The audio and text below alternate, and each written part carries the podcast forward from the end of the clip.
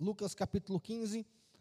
Nós vamos ler os primeiros três versículos, depois nós vamos pular para o versículo 11 e vamos ler até o final do capítulo. Então a leitura um pouco longa e eu peço que você continue com a sua Bíblia aberta ou com ligada no seu celular, mas na Bíblia para a gente entender bem aquilo que Jesus Cristo quis falar nesse momento. E diz assim a palavra do Senhor: Aproximaram-se de Jesus todos os publicanos e pecadores para o ouvir.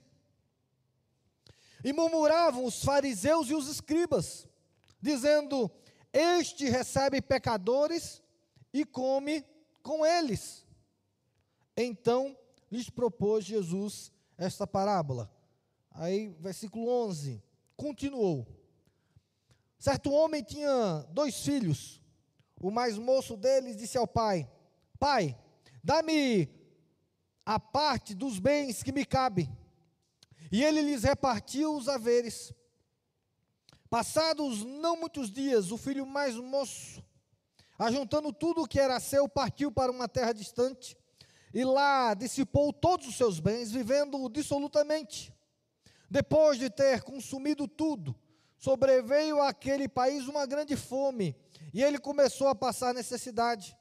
Então ele foi e se agregou a um dos cidadãos ah, daquela terra e este o mandou para, o seu campo, para os seus campos a guardar porcos. Ali desejava ele fartar-se das alfarrobas que os porcos comiam, mas ninguém lhe dava nada. Então, caindo em si, disse: Quantos trabalhadores de meu pai têm pão com fartura? E eu aqui morro de fome. Levantar-me-ei e irei ter com meu pai e lhe direi: Pai, pequei contra o céu e diante de ti já não sou digno de ser chamado teu filho. Trata-me como um dos teus trabalhadores. E levantando-se, foi para seu pai. Vinha ele, ainda de longe, quando seu pai o avistou. E compadecido dele, correndo, o abraçou e beijou. E o filho lhe disse: Pai, pequei contra o céu e diante de ti. Já não sou digno de ser chamado teu filho. O pai, porém, disse aos seus servos: Trazei depressa a melhor roupa, vestiu, pondo-lhe um anel no dedo e sandália nos pés. Trazei também e matai um novilho cevado, comamos e regozijemo-nos, porque esse meu filho estava morto e reviveu, estava perdido e foi achado, e começaram a regozijar-se. Ora, o filho mais velho estivera no campo, e quando voltava, ao aproximar-se da casa, ouviu a música e as danças. Chamou um dos criados e perguntou-lhes o que era aquilo. E ele informou: Veio teu irmão, e teu pai mandou matar um novilho cevado, porque o recuperou com saúde. Ele se indignou e não queria entrar. Saindo, porém, o pai procurava conciliá-lo.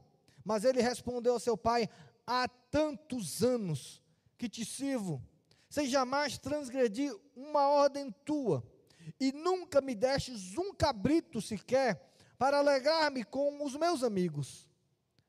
Vindo, porém, esse teu filho, que desperdiçou os teus bens com meretrizes, tu mandaste matar para ele um novilho cevado. Então lhe respondeu o pai: Meu filho, tu sempre estás comigo, tudo o que é meu é teu. Entretanto, era preciso que nos regozijássemos e nos alegrássemos, porque esse teu irmão estava morto e reviveu, estava perdido e foi achado. Amém? Amém, irmãos? Amém. Meus irmãos, essa é uma parábola conhecida de Jesus Cristo. Nós já ouvimos ela e diversas vezes. Mas eu quis ler um pouco mais, porque a gente vai continuar pegando os ensinos de Jesus Cristo. E nos últimos domingos estudamos algumas parábolas, entendemos algumas parábolas e temos aprendido com algumas parábolas, e esse foi um dos meios ah, pelos, pelo qual Jesus ensinou aos seus discípulos, ensinou àquela geração. Ah, algumas parábolas são mais fáceis de entendimento, outras não. Essa, por exemplo, diferente da que estudamos alguns domingos atrás com o pastor Alcides, não tem uma explicação de Jesus Cristo. Jesus Cristo, ele não explica essa parábola, e aí nós precisamos fazer isso. Essa é uma tarefa nossa como leitores e intérpretes dessa parábola. Mas toda parábola ela tem um contexto, é importante a gente entender esse contexto, porque Jesus agora está falando de algo crucial dentro do evangelho. Ele está falando de um aspecto necessário, que eu acredito que nós precisamos aprender um pouco com o que Jesus quis ensinar nessa parábola. Perceba que ela começa de uma maneira relativamente estranha a nós. Ela começa dizendo que aproximavam-se de Jesus os publicanos e os pecadores para o ouvir. É assim que começa esse capítulo, é assim que começa o contexto dessa história. Publicanos e pecadores, pessoas que eram ah, rejeitadas e desprezadas pelos religiosos da época, estavam se aproximando de Jesus para ouvir o que Jesus tinha para ensiná-lo. E isso começou a incomodar os religiosos da época. Isso começou a incomodar aqueles que iam ao templo, aqueles que se dedicavam à religião judaica. Isso começou a, incomodar aos os mestres da lei, aos estudiosos da palavra, o fato de Jesus estar sendo ouvido ou dar uma prioridade para aqueles publicanos e pecadores. Veja que a crítica dos líderes religiosos não é aos publicanos e pecadores. Eles não contestam a, o fato deles estarem ali. Mas eles começam a questionar a importância que Jesus estava dando a eles. Olha o versículo 2 como fala: E murmuravam os fariseus e os escribas, dizendo: Este recebe pecadores e come com eles.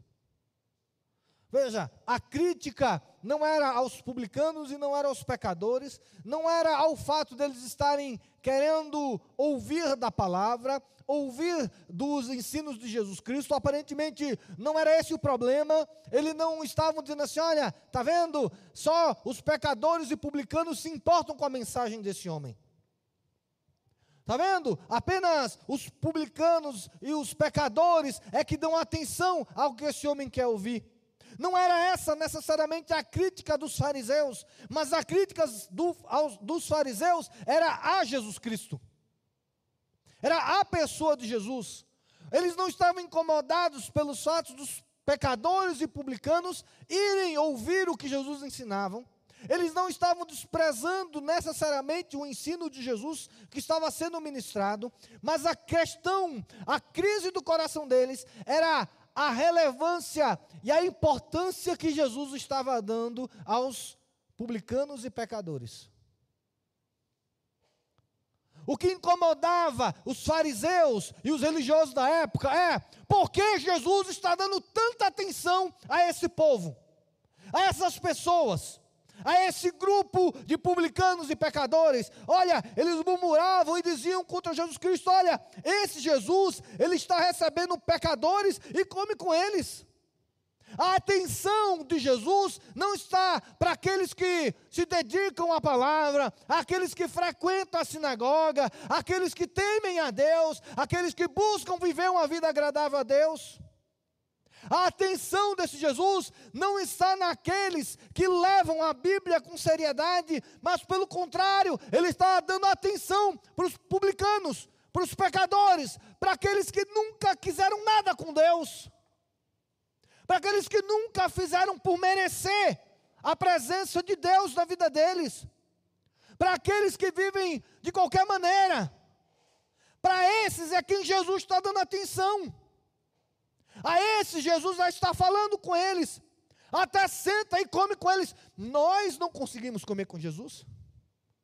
Nós que somos estudiosos da palavra, que ensinamos as palavras, que somos zelosos em relação à lei e aos profetas, nós não conseguimos sentar com Jesus.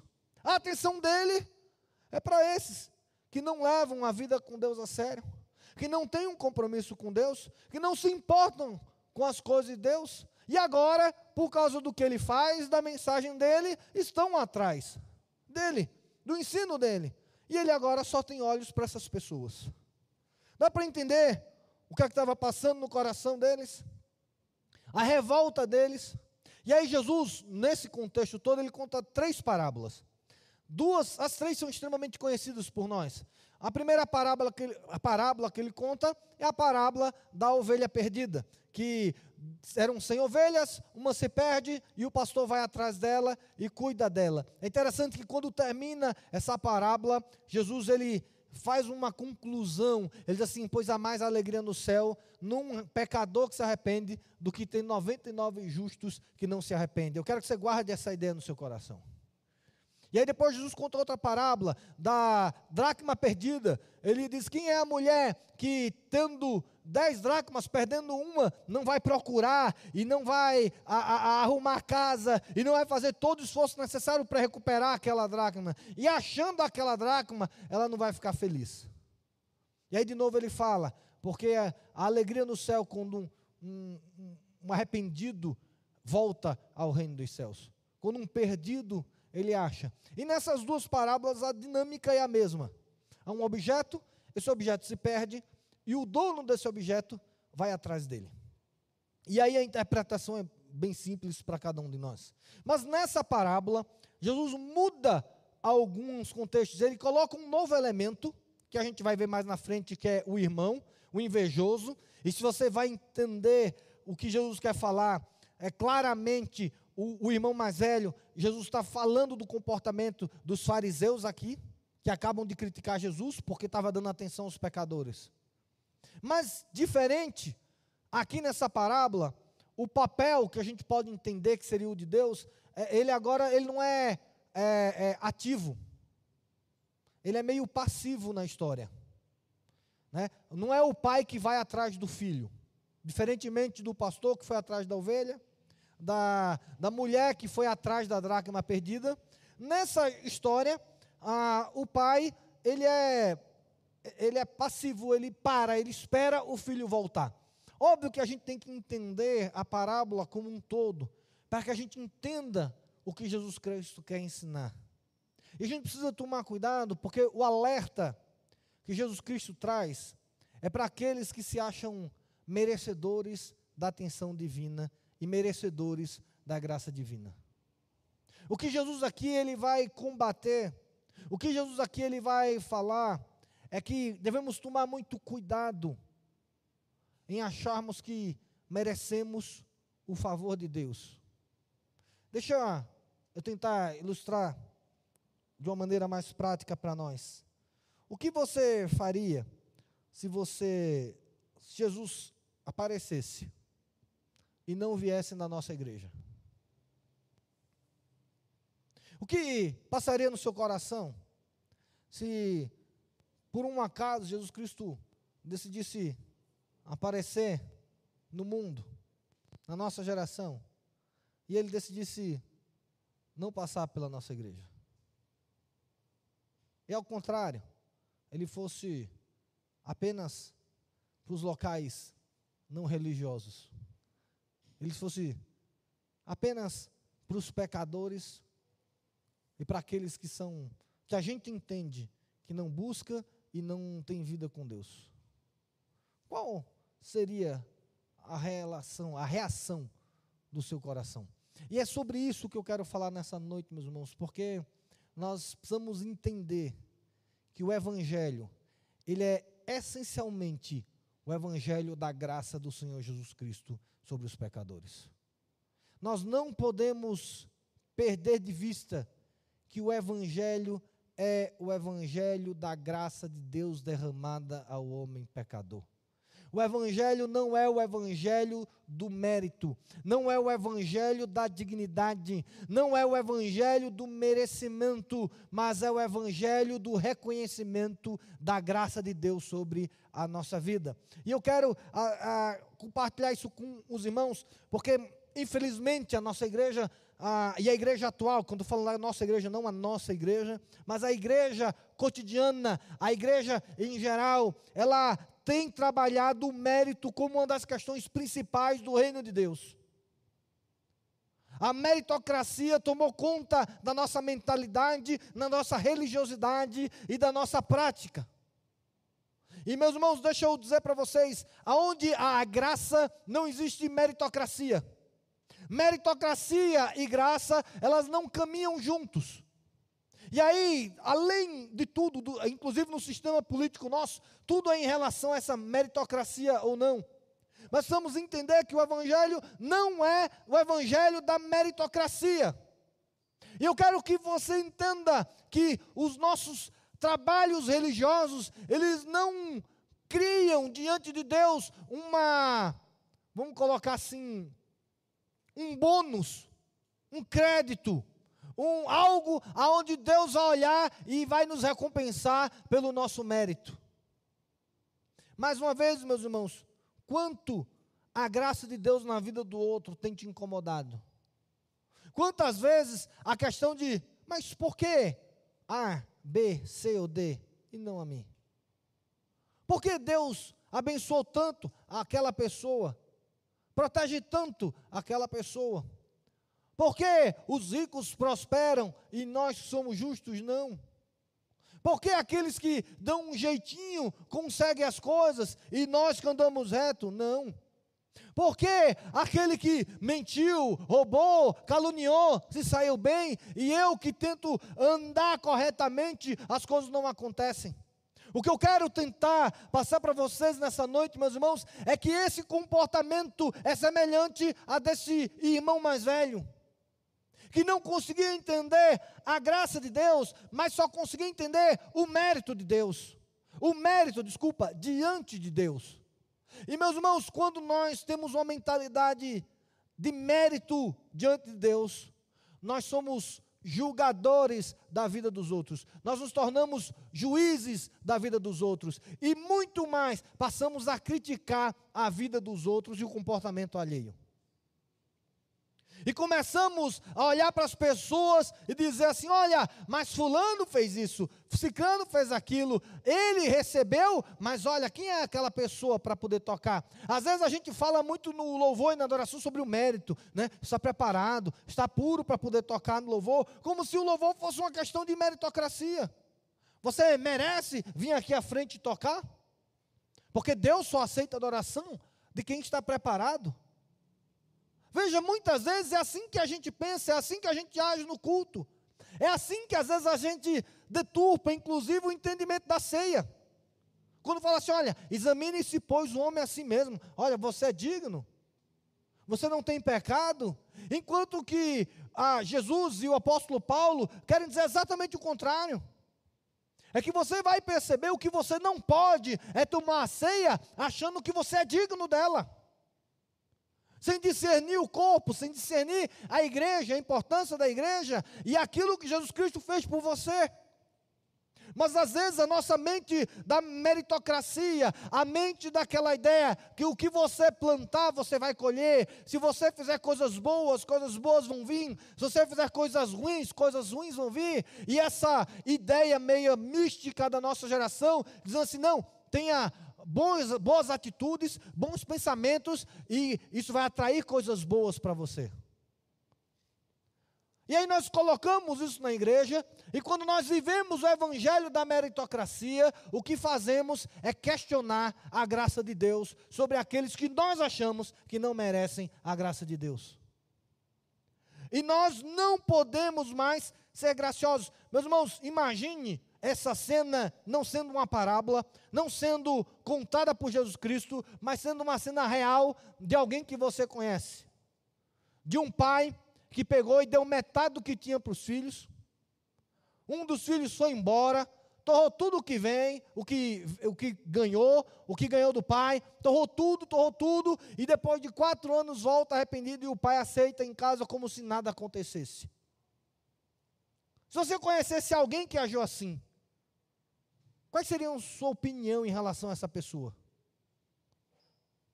Se não tivesse uma história bíblica, você não estaria condenando o pai, por exemplo? Que pai é esse? Como é que um pai, olha, o filho, um filho mimado, o pai não está sabendo criar o filho, o pai dá tudo o que o filho pede, Veja, a história que Jesus conta é de um pai que em vida deu metade dos bens, deu a herança em vida para o filho. Meus irmãos, se alguém faz isso na nossa geração, nós iríamos cair em crítica sobre essa pessoa. Iríamos dizer assim, um absurdo o que esse pai fez. Iríamos dizer, esse menino, esse jovem, esse moleque, esse responsável, é reflexo da criação do pai de um pai ausente, de um pai banana, de um pai que não impôs limites, que o menino fazia o que queria. Teríamos muito mais crítica ao que aconteceu. E se esse menino volta e o pai recebe como esse pai recebeu, teria ainda mais críticas nossas sobre ele. Como é que um pai, depois de um menino ter saído de casa, torrado metade dos bens, vivido vida ah, de uma maneira totalmente ah, ah, ah sem ah, ah, descontrolada. Depois que ele perdeu tudo, passando fome, aí volta para casa e o pai recebe como se nada tivesse acontecido. O que nós falaríamos desse pai? Nós íamos assim, está vendo? Esse menino vai, vai fazer de novo. Esse menino vai fazer pior. Esse pai foi e recebeu o menino, por quê? Porque nós não conseguimos ser graciosos na nossa vida. Nós não conseguimos ser graciosos nas nossas avaliações. E a igreja do Senhor Jesus Cristo deixou de ser a igreja da graça de Jesus Cristo. Porque as pessoas vêm para a igreja e elas se sentem criticadas, se sentem humilhadas, se sentem julgadas por tudo que fazem. Tem pessoas que não conseguem vir para um culto porque acham que as pessoas estão julgando ela o tempo todo. Claro, meus irmãos, que sempre existe o problema da pessoa, alguém que sempre se acha que está todo mundo julgando ela. Mas não é incorreto, não é incorreto percebermos que nos nossos diálogos, nas nossas conversas, falta muito da graça de Deus na nossa vida. Somos graciosos em alguns aspectos. Vou tentar dar um exemplo aqui hoje nós tivemos uma participação especial na bateria. E é um momento maravilhoso. O Chad compartilhou aqui a, a, alegria do coração, com certeza a família toda. E independente se fosse bom ou fosse ruim, nós seríamos graciosos com a, a avaliação. Podíamos avaliar criticamente a, a, a, maneira como foi tocada, a bateria, o tempo e tudo, podemos fazer uma. Mas nessa perspectiva, o que fosse sair, sairia bem feito porque estaremos com o coração abertos e graciosos para aquela criança, porque entenderemos o contexto, a vida, alguém que teve coragem de vir aqui à frente, alguém aqui que quer adorar o Senhor e ainda é uma criança. E aí o nosso coração seria extremamente gracioso, e é gracioso, e foi gracioso. E eu quero mostrar a vocês que, ao sermos graciosos, como foi um momento impactante na nossa vida. Impactante na minha vida. De ver uma criança se preparando, tocando. E aí o que acontece? A técnica em si, ela é irrelevante. Se foi bem tocado ou não tocado, foi irrelevante, porque fomos graciosos. Porque a nossa expectativa era de alegria, e aí fomos totalmente graciosos, porque na graça não existe a perspectiva do mérito. E é na graça que o evangelho se desenvolve. Eu quero que você imagine agora, se a gente não fosse gracioso com a Laís, e aí na hora que ela saísse, né, o Gui chamasse ela para o lado e começasse a falar: Olha, você tocou muito mal, você fez assim, você errou assado. Você... Imagina Chet chegando em casa hoje, não, minha filha, você foi lá na frente, mas olha, foi uma lástima. Você errou o tempo, você ficou nervosa, e Deus não se agradou do que você fez. Você já imaginou isso? Você aguentaria viver numa igreja assim? Meus irmãos, vamos tomar cuidado. Porque muitas vezes nós somos assim, não com as crianças, mas somos assim com os adultos e com aqueles que têm caminhado junto conosco. Muitas vezes falta graça na maneira como a gente olha para as pessoas. Falta essa graça de Deus, onde o mérito, o mérito é totalmente colocado de lado. E eu quero usar exatamente essa experiência, queridos, quando a igreja é graciosa, um momento simples, como uma menina que decide louvar a Deus tocando bateria, ele enche o nosso coração de gozo e de adoração a Deus, porque nesse momento nós conseguimos olhar para a situação como Deus olha. Não a partir da exatidão técnica, não a partir do mérito, não a partir da perfeição, mas a partir dos olhos graciosos que Deus olha para nós todos os dias. Precisamos entender que o Evangelho não é o Evangelho do julgamento, é o Evangelho da graça de Deus. Não cabe a nós condenarmos as pessoas, cabe a nós levarmos a salvação de Deus para as pessoas. Mas o discurso de ódio tem tomado conta do nosso coração. E o que nós queremos é a justiça de Deus na vida do outro, a punição de Deus na vida do outro. E muitas vezes o nosso coração está muito mais ligado ao coração desse jovem que ficou em casa, que referia-se aos escribas e fariseus, do que ao coração de Jesus Cristo e daquele Pai gracioso. Aquele Pai que não olhou para o mérito, não olhou para a honra, Sinceramente, querido, se fosse o seu irmão que fizesse isso, pegasse metade dos bens dos seus pais, torrasse tudo fora e voltasse depois para casa, como você o receberia? Nós gostamos da parábola, nós lemos a parábola, nós nos edificamos com a parábola, mas muitas vezes nós não nos identificamos com essa parábola porque muitas vezes nos distanciamos do amor gracioso de Deus. E o que tem, quando nós nos distanciamos da graça de Deus, a única coisa que enche o nosso coração é a crítica, é a avaliação, é o mérito, são as, os problemas, as dificuldades. E quanto mais preparadas as pessoas são, quanto mais adultas elas são, menos graciosos nós somos. Às vezes isso é muito comum com aquele que está pregando aqui. Veja, se um adolescente decide pregar na igreja, somos graciosos, somos ah, ah, mais atenciosos, nós olhamos assim, não, tentamos olhar a perspectiva boa, mas se não for assim, e se não for um sermão maravilhoso, se não for um sermão perfeito, se não for tudo certinho, a gente sai daqui reclamando, em vez de graciosamente receber aquilo que foi bom de Deus no nosso coração. E meus irmãos, não tem como, não tem como não ter um coração gracioso e ter vida verdadeira com o Pai. Porque o coração não gracioso, ele está dentro de casa, mas ele está perdido dentro da própria casa. E aí o que ele tem para o Pai é reclamação, é queixume, é o mérito e não tem relacionamento. E veja como é interessante quando o irmão mais novo chega, ele primeiro não chama o irmão mais novo de irmão. Ele diz assim: o teu filho. Mas aí, ele diz assim, e aí vem o ponto: ele diz assim, eu sempre estive contigo. Eu sempre fui obediente a tudo o que o Senhor mandou. E eu nunca ganhei nada.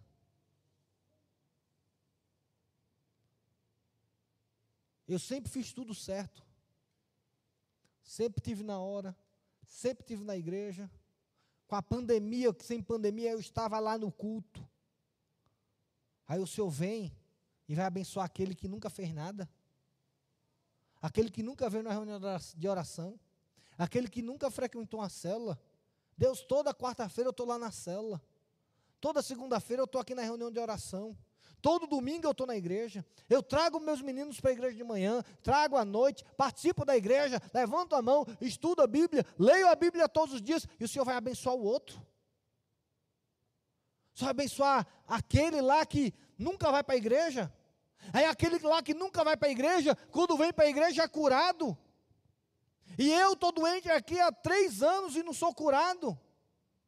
Veja, meus irmãos, quando a nossa mente, o nosso coração sai da graça de Deus, não tem como ter relacionamento com Deus verdadeiro, porque o Evangelho, querido, não é estar dentro da casa de Deus, mas o Evangelho é ter vida verdadeira com Deus.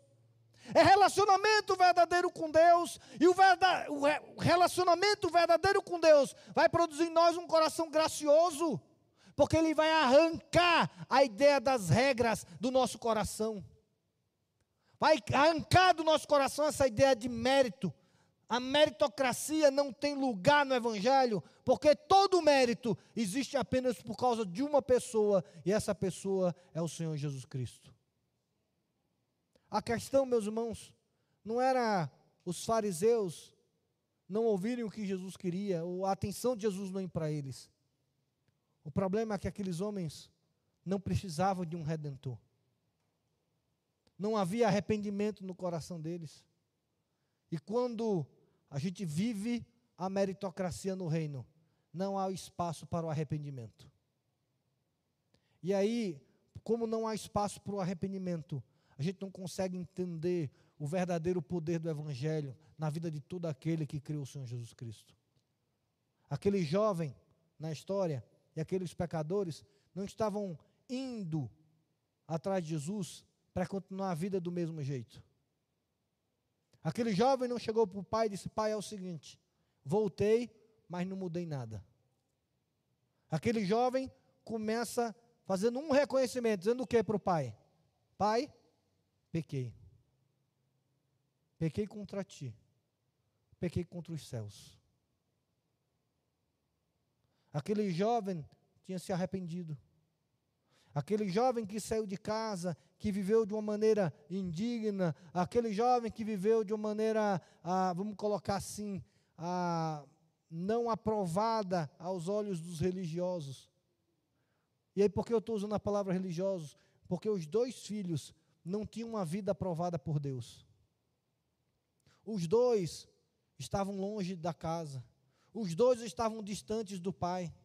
Um tinha saído de casa, o outro estava distante, mas dentro de casa. E aí, quando ele questiona, pai, o senhor nunca cortou um cordeiro para mim, matou um cordeiro para mim? E o pai responde, filho, mas os cordeiros estão aí. Por que você nunca pegou? Por que você nunca fez? Por que você nunca pediu? Porque a vida daquele jovem era buscar o mérito do pai e não se relacionar com o pai. Não ter uma vida íntima com ele. Meus irmãos, o Evangelho é o Evangelho da graça do Senhor Jesus Cristo. Sem esse entendimento, não vai existir uma igreja frutífera, não vai existir um ministério frutífero, não vai existir um louvor impactante, não vai existir uma palavra abençoadora, porque o Evangelho é o Evangelho da graça, não é o Evangelho do mérito, não é o Evangelho da recompensa. Meu irmão, não ore, não venha para a igreja para ganhar o favor divino, venha porque o favor divino já pertence à sua vida mas a nossa natureza é contrária. Deixa, sem tentar me alongar demais, a, a igreja primitiva, que a gente está estudando o livro de Atos, mas a igreja primitiva, é a igreja que a gente olha com bons olhos, a gente vê com admiração.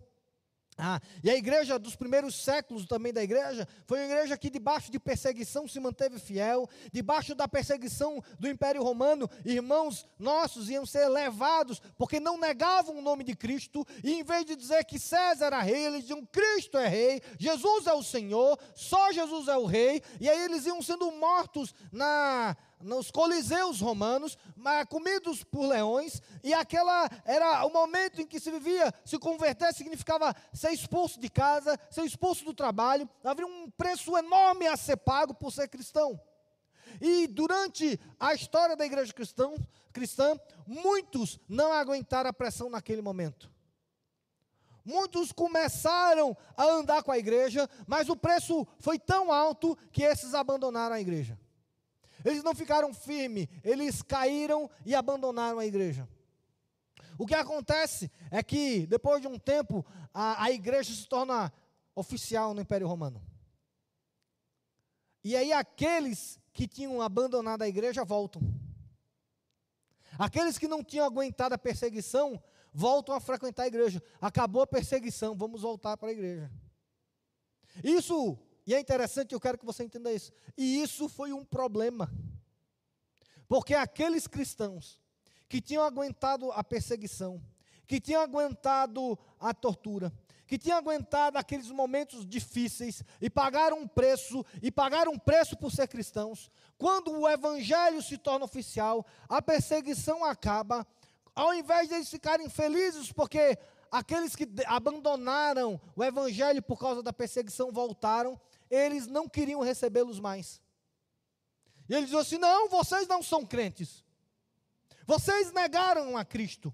Vocês abandonaram a fé cristã. Quando a coisa apertou, vocês vão embora. Agora que agora a gente é oficial do Império Romano, agora que não é perseguição, vocês querem voltar?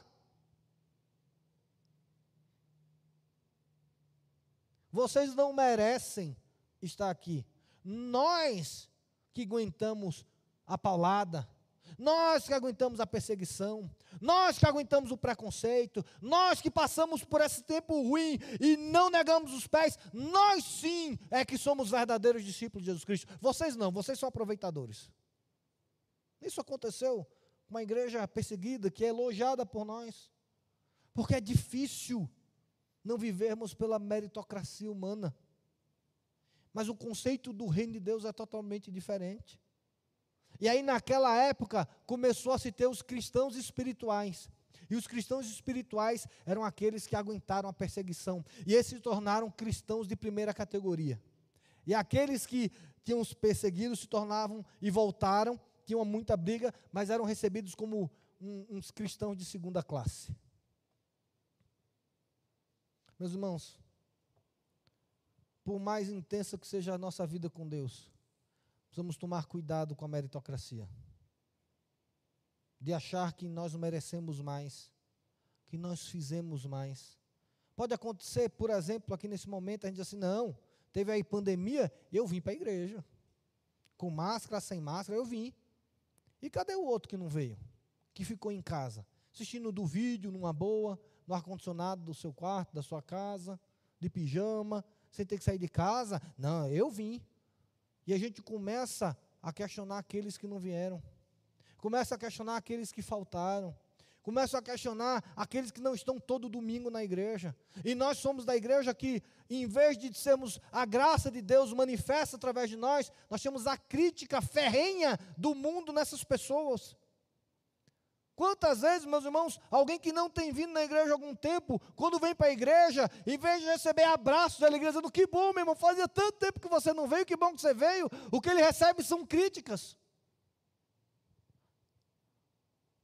Por que você não veio na igreja domingo passado? Por que você não veio no café da manhã no domingo passado? Imagina agora a gente criar no nosso café da manhã, né? Aqueles que vieram na pandemia, Aí aqueles que decidiram não vir porque entenderam que não era momento, e todo mundo é livre para isso. Aí acaba a pandemia, aí a gente agora tem um café da manhã dos que vieram na pandemia e os cafés que não vieram na pandemia. Aí nós que viemos na pandemia, nós somos mais dignos, nós somos mais merecedores, nós precisamos mais. Nós que somos da igreja desde pequenininho, que estamos aqui, que somos, vamos colocar assim, esquadrão de frente. Não, meus irmãos, não existe esquadrão de frente na igreja, não existe mérito na igreja. O que existe é a graça de Deus abundante a todos aqueles que creem no nome do Senhor Jesus Cristo. Não faça as coisas na igreja esperando o mérito de Deus, porque o favor de Deus você já tem. Não adianta você dizer, mas eu fiz, eu mereço, porque não precisa. Deus é gracioso.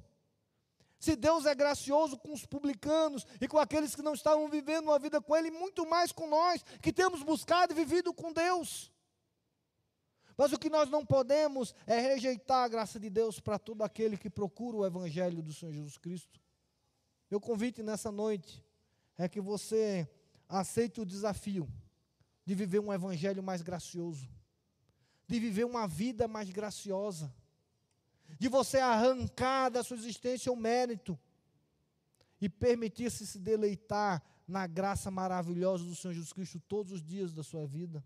Em que você não entra por aquela igreja, por aquela porta, você não vem para o nosso culto atrás do favor divino, da aprovação divina, do mérito, dizendo: Senhor, eu fui, então eu mereço. Não, você venha porque você entendeu que você é um agraciado por Deus que você dê espaço no seu coração para o arrependimento. Meus irmãos, nós precisamos ser mais humildes, entender que existem aspectos na nossa vida que precisam ser transformadas, são feitas, elas devem gerar arrependimento no nosso coração e não revolta. Que as palavras de transformação elas sejam recebidas de maneira positiva, de corações humildes que entendem que precisam melhorar e precisam evoluir na graça de Deus. Meus irmãos, nunca suba no pedestal do juiz da vida de ninguém, porque esse papel não é seu, esse papel não é meu. Porque é muito mais alegria em alguém que se arrepende do que no justo que não se arrepende. Há mais alegria em uma ovelha que se arrepende. Não é conversão, Jesus não está falando de conversão aqui. Ele não está falando de alguém que não era salvo e se tornou salvo. Ele está falando de arrependimento. Ele não está falando de conversão, ele está dizendo que há muito mais alegria quando alguém se converte. Não, é quando uma ovelha que estava perdida, ela volta. E entenda a perdição aqui não como um inferno, mas como aspectos da vida que precisam ser transformados, aspectos da vida que precisam ser mudados. Porque ele fala assim: há mais alegria quando um se arrepende do que 99 justos. Veja, Jesus não estava desprezando os crentes. Os 99 justos eram aqueles fariseus que não tinham do que se arrepender que a vida deles era digna, que a vida deles era, era perfeita, que a vida deles era meritória. Era desses 99 que Jesus disse que não traz alegria no reino dos céus. Meus irmãos, qual foi a última vez que o seu coração entrou na presença de Deus arrependido, quebrantado, humilhado? Isso é que agrada o coração de Deus, porque nesse momento você vai conhecer a graça maravilhosa de Deus. Meus irmãos, Deus não espera 99 justos no nosso culto. 99 justos no nosso culto não agradam o coração de Deus. O que vai agradar, agradar o coração de Deus são 99 arrependidos que percebem que em Deus eles têm a solução para a vida deles e em Deus, eles conhecem a graça de Deus. E estão aqui apenas pela graça de Deus e não pelos seus méritos. Estão aqui porque entendem um amor que transcende a razão humana, um amor que transcende a maneira como nós nos relacionamos, um amor gracioso que só conhece aquele que encontrou Jesus Cristo na cruz e entende: não há mérito em mim, eu não sou justo. Eu sou um pecador que precisa desesperadamente da graça do seu redentor. E deixa eu dizer uma coisa para você essa noite: a graça de Deus não falha. A graça de Deus é abundante. A graça de Deus é constante na nossa vida. Não venha porque você é justo. Venha porque Deus é gracioso e vai te receber da maneira que você está. Desde que você tenha um coração voltado para Ele. Deus não está aqui contando os seus méritos. Deus está aqui derramando o seu amor por você. Aprenda a viver o evangelho da graça. E por último, aprenda a ser gracioso. Aprenda a olhar para os músicos dessa igreja como a gente olhou para Laís tocando. Aprenda a olhar para os pregadores como você viu a Laís tocando. Buscando o que é bom, o que é agradável, que vem de Deus. Não o mérito. Olhe para as pessoas com os olhos da graça e não com o mérito. Olha, a pessoa fez tudo errado, mas a graça de Deus é abundante na vida dele. Não aceitando, entenda, não é a graça que aceita qualquer coisa. Novo, o filho veio arrependido, veio buscando mudança, não tinha mérito, mas tinha um coração voltado para o Pai. Que assim seja a nossa vida e que possamos ser mais graciosos, querido que as pessoas que entram na nossa célula, na nossa vida, na nossa igreja, possam em nós ver a graça de Deus na vida deles. Que a graça de Deus na vida do pecador seja também a mesma graça que nós possamos passar para eles. Que possamos viver o evangelho da graça, para a honra de Jesus Cristo, todos os dias da nossa vida. Sem se preocupar muito com mérito, sem se preocupar muito com o outro porque, querida, pior do que está, ou igualmente ruim, do que estar perdido longe de casa, é também estar perdido dentro da própria casa. Busque relacionamento com Deus. Busque vida com Deus. É isso que Jesus exige de mim e de você. E é isso que é o Evangelho de Deus. É vida, é intimidade, é relacionamento com o Pai, nos padrões do Pai. Que o Senhor nos abençoe, que Ele aplique a Sua palavra no seu coração em que você decida na sua vida ser um agente que manifesta também a graça de Deus por onde quer que passe, por onde quer que vá. Seja sempre gracioso. Jesus nos abençoe. Amém? Vamos ficar em pé. Vamos orar mais uma vez. Vamos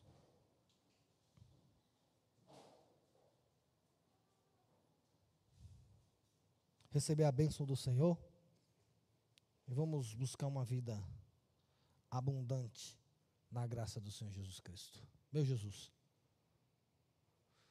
Pai, coloca no nosso coração essa certeza que o que o Senhor espera de nós é de um coração arrependido, meu Senhor.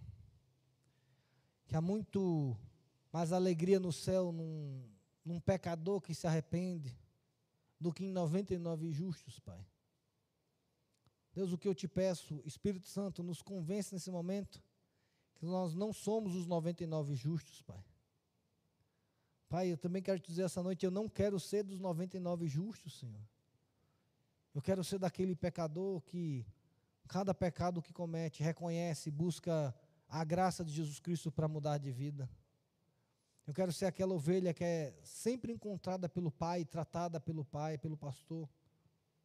Eu quero ser aquela dracma que, quando se perde em algum aspecto da vida, o Senhor vem, se encontra e nos acha e tem alegria, porque havendo, existe mudança contínua na nossa vida, Pai. Pai, eu não quero ser aquele filho que está na casa, está perdido dentro da própria casa, Senhor. Pai, mas eu quero ser aquele jovem arrependido que volta. Volta para casa não pensando nos bens do Pai, não pensando nas coisas boas que o Pai tem para oferecer, mas que volta criando relacionamento íntimo com o Pai, Senhor. Pai, livra-nos de sermos esses crentes, ou cristãos que se acham dignos do Evangelho e merecedores da, do agir de Deus, do teu agir sobre nós. Pai, não queremos ser como os fariseus e publicanos que, por se acharem justos e demasiadamente justos, não conseguiam agir com graça, não conseguiam ter olhos de graça como o Senhor teve, porque se achavam justos e merecedores do favor divino, não havia espaço para arrependimento no coração deles. Pai, livre-nos dessa soberba, Senhor, de acharmos que a nossa vida espiritual, que a nossa vida cristã vai bem, está boa, está aprovada por Ti, que não existe nenhum aspecto da nossa existência que precisa ser moldado por Ti, Espírito Santo. Por isso eu te peço, vem e continua a boa obra do Senhor na nossa vida. Continua a transformação constante que o Evangelho vai ter até o último dia da nossa existência, meu Senhor. Pai, dá-nos um coração humilde, que entende que é somente a tua graça na nossa vida que faz a diferença, Senhor. Que até naquilo que somos bons, o somos pela tua graça e pelo teu agir, meu Senhor. Livra de nós essa ideia tão arraigada na nossa vida, do nosso cotidiano, da nossa cultura, da meritocracia, meu Senhor. Deus, que possamos ser graciosos em tudo aquilo que fazemos que a graça seja a marca da ação do Espírito Santo na nossa vida. Mas, Pai, eu também te peço, nos livra dessa, dessa graça libertina que tantos têm pregado por aí. Dessa graça que não é a graça transformadora, meu Senhor. Pai, o que nós queremos é a tua graça, a graça que nos transforma, a graça que nos molda, a graça que nos recebe como somos, mas impede que se, continuamos sendo como nós somos aquela graça que nos acolhe e começa a transformar nossa vida, para que a nossa vida seja moldada à semelhança do nosso Redentor, meu Senhor. Pai, que o nosso coração seja um coração arrependido, um coração que não vem na igreja por causa dos méritos, mas vem por causa da tua graça, meu Senhor. Pai, que possamos ter vida contigo e relacionamento contigo. Espírito Santo, eu te peço, eu sei que não consegui com as minhas palavras ser tão profundo quanto é o Evangelho da graça de Cristo. Por isso eu te peço, te peço, Espírito Santo, aplica a tua palavra no nosso coração. Convence a cada um que está ouvindo essa mensagem do que é o Evangelho da graça. Ensina-nos, Espírito, a, a caminhar nesse Evangelho, nesse Evangelho desafiador, maravilhoso, transformador, que é o Evangelho da graça do Senhor Jesus Cristo, Pai. Por isso eu te peço, Senhor, tira a murmuração dos nossos lábios tira o julgamento dos nossos atos, que possamos, à semelhança do Senhor, sermos graciosos com todos aqueles que o Senhor tem colocado na nossa vida, Pai. Sejamos responsáveis e sejamos sempre cheios do Teu Espírito Santo na nossa caminhada. Essa oração que eu faço, eu faço em nome de Jesus.